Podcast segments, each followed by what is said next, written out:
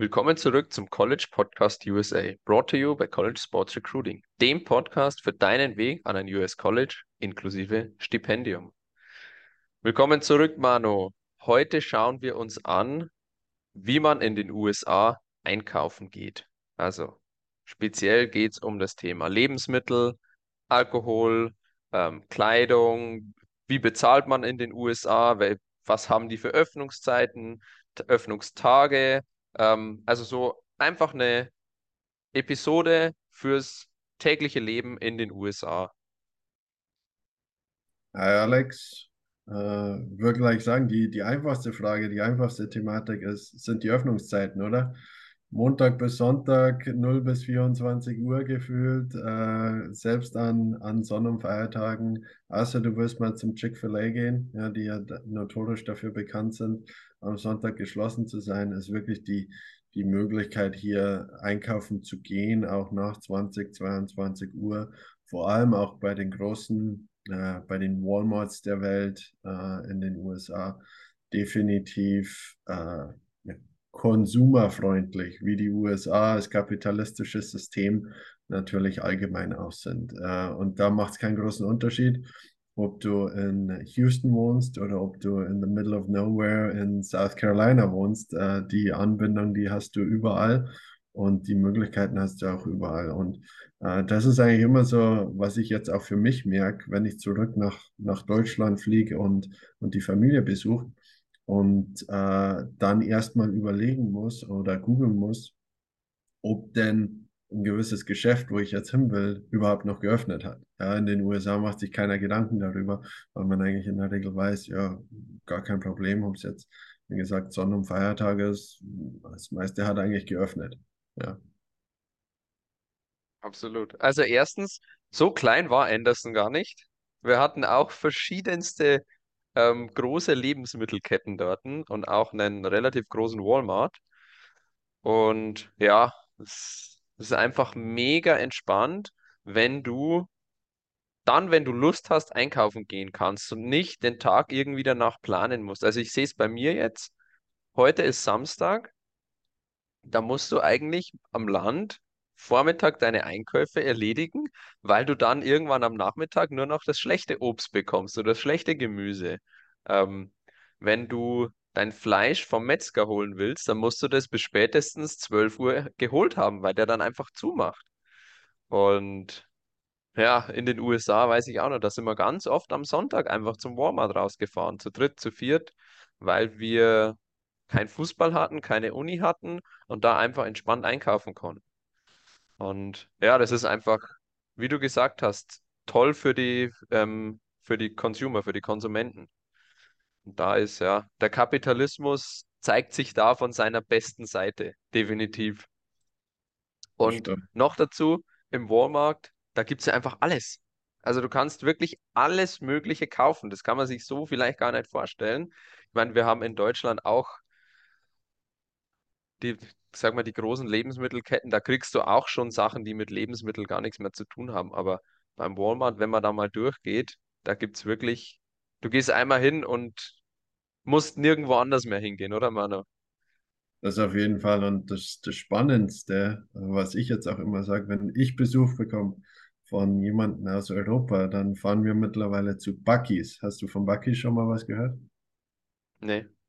Bucky's ist eine riesige Tankstelle, die das Prinzip Walmart eigentlich schon mit aufgenommen hat. Da kriegst du auch alles, äh, von Lebensmitteln über ganz normales Essen bis hin zu Deko fürs Haus und, und äh, einen Grill kannst kaufen. Aber dann haben die eben auch noch 150 gefüllte Zapfsäulen äh, von, äh, damit auch die Amerikaner schön bequem tanken können. Also Bucky's ist mittlerweile auch eine Experience äh, hauptsächlich im Südosten der USA, ja, aber und vor allem auf den großen Verbindungsstraßen, zum Beispiel jetzt zwischen Houston und Dallas oder Houston und Austin, aber dann auch Richtung Florida rüber. Und da, das ist das neueste Erlebnis. Äh, da, da kann keine Raststation an der deutschen Autobahn mithalten, das kann ich dir sagen. Also Erstens, was die Größe betrifft. Und zweitens, ähm, das hat mich so schockiert auch ähm, in Anderson die, die Preise bei den Tankstellen, die sind einfach super gut. Und in Deutschland, wenn du zur Tankstelle gehst, du willst eigentlich gar nichts kaufen außer dein Benzin, weil alles extrem überteuert ist. Das ist bei den amerikanischen Tankstellen nicht der Fall. Also da gehst du wirklich hin, holst dir was und zahlst dasselbe wie im Laden. Aber es ist immer noch ein bisschen teurer als jetzt zum Beispiel beim Walmart. Jedoch, wie du schon gesagt hast, vergleichsweise günstig äh, zu einer deutschen Raststätte. Und was ich auch immer wieder dazu sagen muss, man muss auf einer amerikanischen Raststätte nicht für die Nutzung der Toiletten zahlen. Ja, und kein, kein äh, Ticket ziehen, dass du dann für einen Gegenwert äh, Mineralwasser für 10 Euro deine 50 Cent ein, eintauschen kannst, die du gerade für den Toilettengang bezahlt hast. Ja, das äh, ist in den USA nicht der Fall. Und sauber sind die Toiletten drüben trotzdem. Also man kriegt es auch anders hin. Aber ja, das ist, glaube ich, hm, so ein, so ein deutsches Ding, dass du für die Toiletten zahlen musst. Du musst ja wirklich für alles zahlen bei uns. In den USA gibt es auch Free Refills. Und Wasser ist generell kostenlos, wenn du, wenn du essen gehst. Ich weiß, ich schweife jetzt ab, aber das passt gerade zum Thema. Also da sind die, sind die Amerikaner auch viel zuvorkommender. Bei uns zahlst du ja im Restaurant für ein, für ein Glas Wasser, keine Ahnung, mittlerweile wahrscheinlich drei, vier Euro. Und da drüben kannst du so viel Wasser trinken, wie du willst. das ist richtig. Und wenn du ein Fountain Soda, wenn wir sagen, eine, eine Limo, ob das jetzt Cola, Fanta, Sprite, Pepsi, was weiß ich, gibt ja verschiedene sind, zahlst du einmal und dann kriegst du so viele Refills, wie du willst. Ja, und auch, äh, in der Regel, ich trinke Eistee, äh, sehr, sehr viel natürlich in den Südstaaten auch verbreitet. Das ist auch kostenloser Refill. Leider, was sich bisher noch nicht durchgesetzt hat, wo ich auch viel Lobbying betrieben habe, ist der Refill beim Bier und beim Alkohol, aber das, das wird dann irgendwann mittlerweile vermutlich auch kommen. Ja, wenn du eine Petition startest, sag Bescheid, bin ich dabei. Du Ja, bei uns gab's, bei uns gab's den, den Sweet Tea. Also das ist extrem gesüßter Eistee. Der ist so süß, den kannst du nicht trinken. Aber die haben den geliebt bei uns. Habe ich nie verstanden. Also das war wirklich mehr Zucker als Wasser, gefühlt.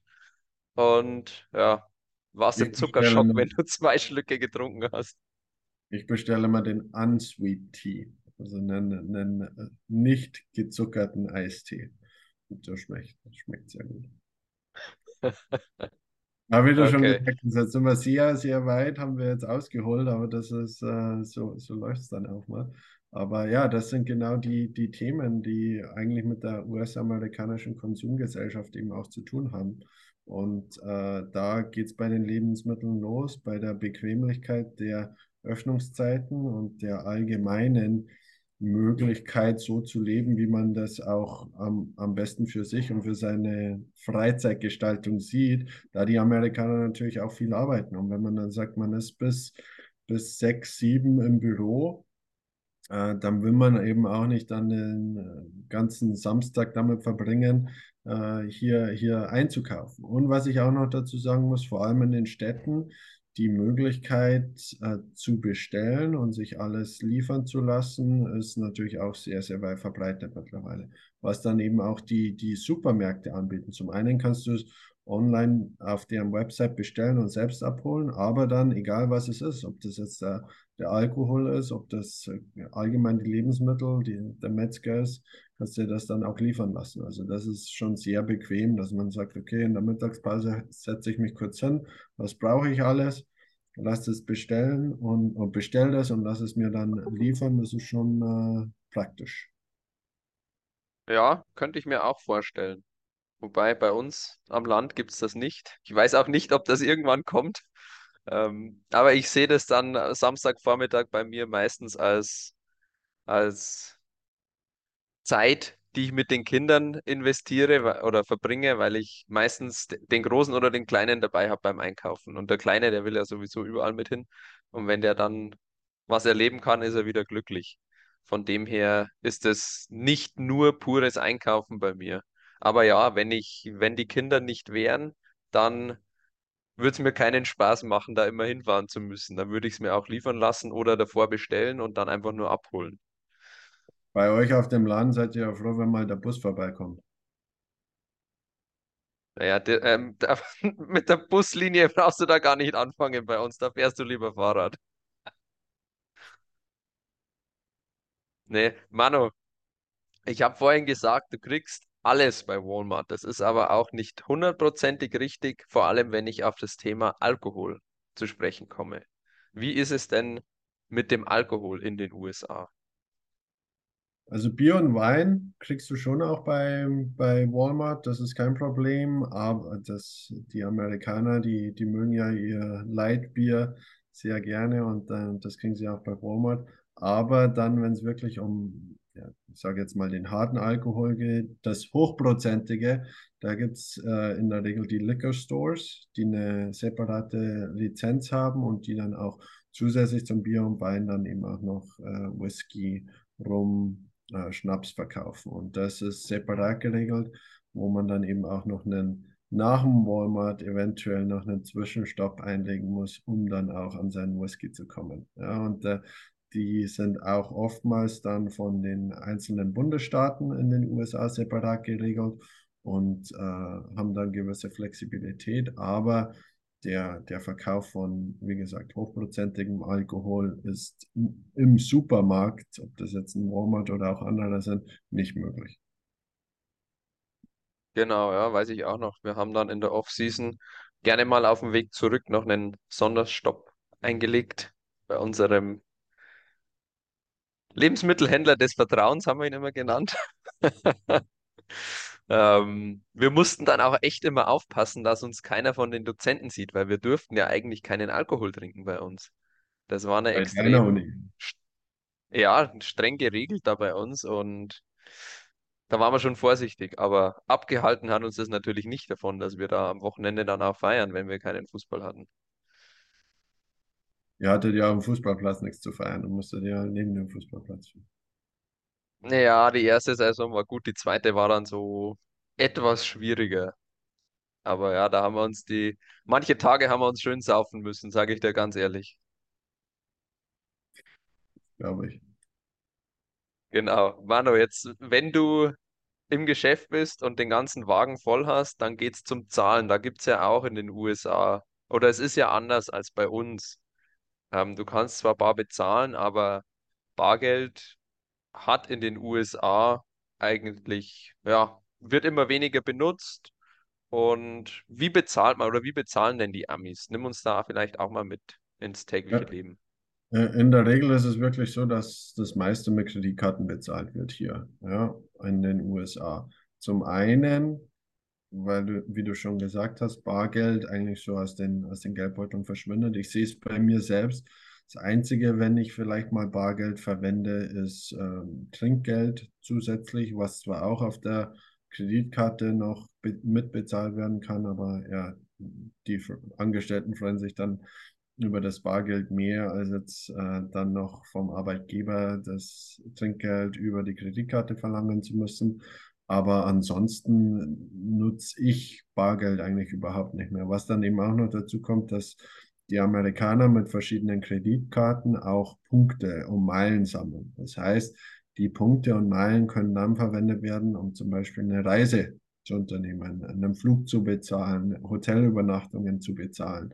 Das ist dann auch ein, ein cooles System, wo ich dann auch sage, für den täglichen Bedarf, wenn ich äh, hier zum, zum Lebensmittel einkaufen gehe und dann für, was weiß ich, gebe ich 100 Dollar aus und äh, dann mal drei zum Beispiel bei manchen Kreditkarten bekomme ich 300 Punkte dafür insgesamt und, und mache das, was weiß ich, zweimal im Monat. Aufs Jahr gesehen kommt da einiges zusammen und dann kann man sich schon mal einen Flug damit leisten, oh- ohne zusätzlich, außer die, die 11,20 Dollar für Steuern zahlen zu müssen, zusätzliche Ausgaben zu haben. Aber wie gesagt, und das ist eben auch das Wichtige für Studenten, die äh, mit dem Gedanken spielen, dann vielleicht nach dem Studium auch mal in den USA zu bleiben, dass die von Anfang an auch versuchen, eine Credit History aufzubauen, weil die Amerikaner, die haben alle ihren Credit Score und der bestimmt dann, wenn man sich mal ein Haus kaufen will, ein Auto finanzieren will,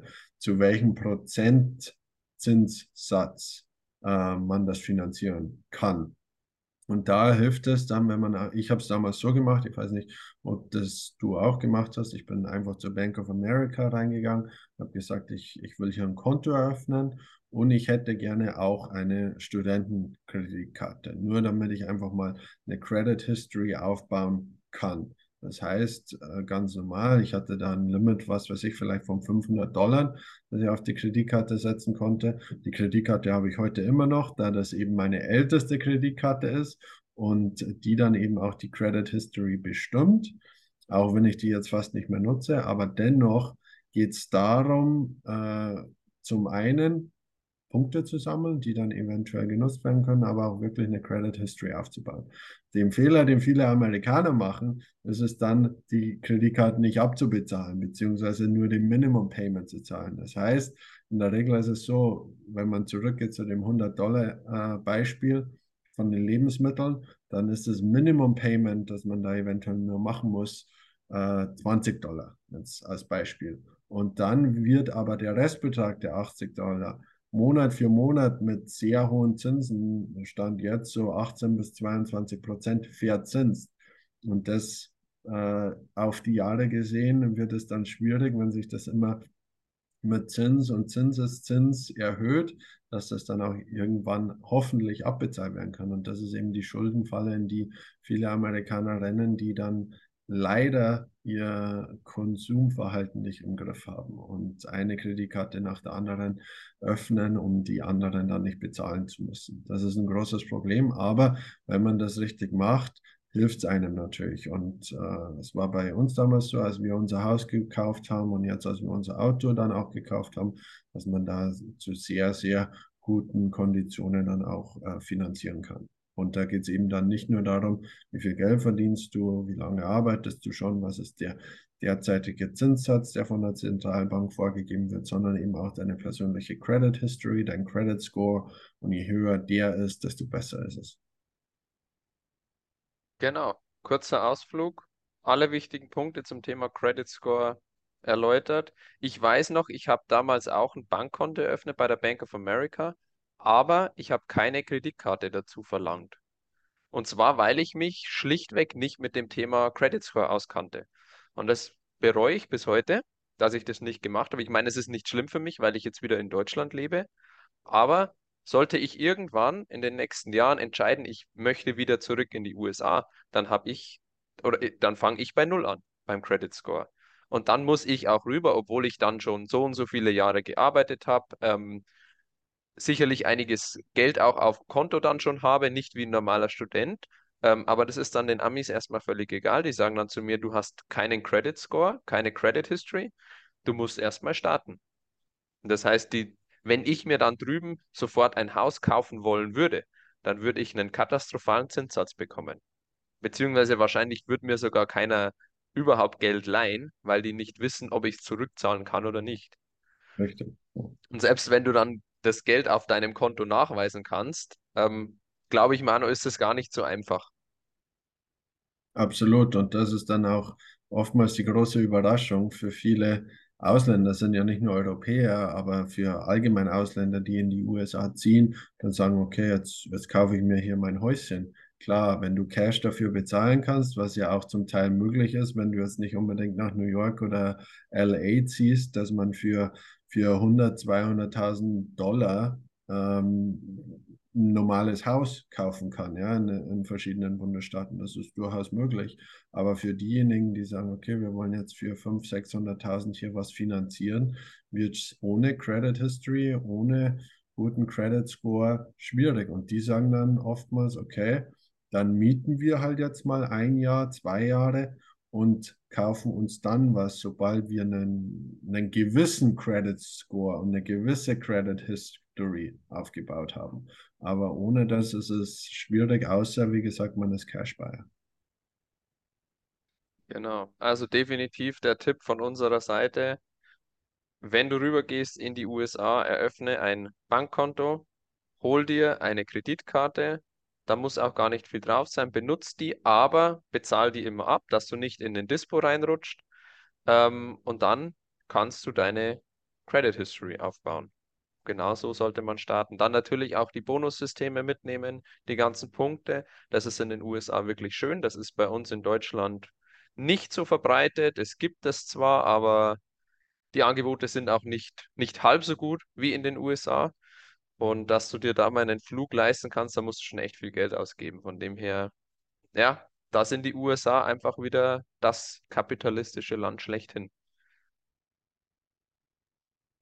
Das stimmt, ja, aber es ist oftmals auch eine, eine steuerliche Komponente, warum das in Deutschland nicht so funktioniert wie in den USA. Aber du hast vollkommen recht. Im Endeffekt geht es äh, hier um die Konsumgesellschaft und um den Konsum zu fördern. Und äh, man kann das gutheißen, man kann es weniger gutheißen. Wenn man sich selbst und seinen Konsum im Griff hat, ist es natürlich eine super Sache, da dann auch ähm, Benefits und, und Vorteile daraus zu, zu ziehen. Genau. Manu, letzte Worte von dir zum Thema Einkaufen, Bezahlen in den USA. Würde grundsätzlich sagen, es ist einfacher und bequemer als jetzt äh, in Deutschland oder in Europa, wenn man es aus einer persönlichen Sicht trifft. Natürlich die, die religiöse, politische Komponente, das ist eine andere Thematik. Aber wenn man jetzt rein auf sich selbst guckt und sagt, okay, ich muss mir eigentlich keine Gedanken machen, wann und wo ich zum Einkaufen gehe, ähm, da die meisten Geschäfte sowieso geöffnet haben, ist es natürlich eine Sorge weniger, die man äh, im täglichen äh, Leben hat. Und von daher glaube ich, dass das ganz äh, angenehm ist. Alles klar. Damit lassen wir es für die heutige Episode bewenden. Manu, vielen Dank.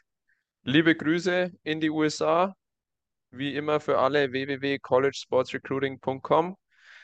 Chanceneinschätzung ausfüllen und dann wisst ihr, mit welchem Stipendium, mit welchen Stipendien ihr rechnen könnt für die USA.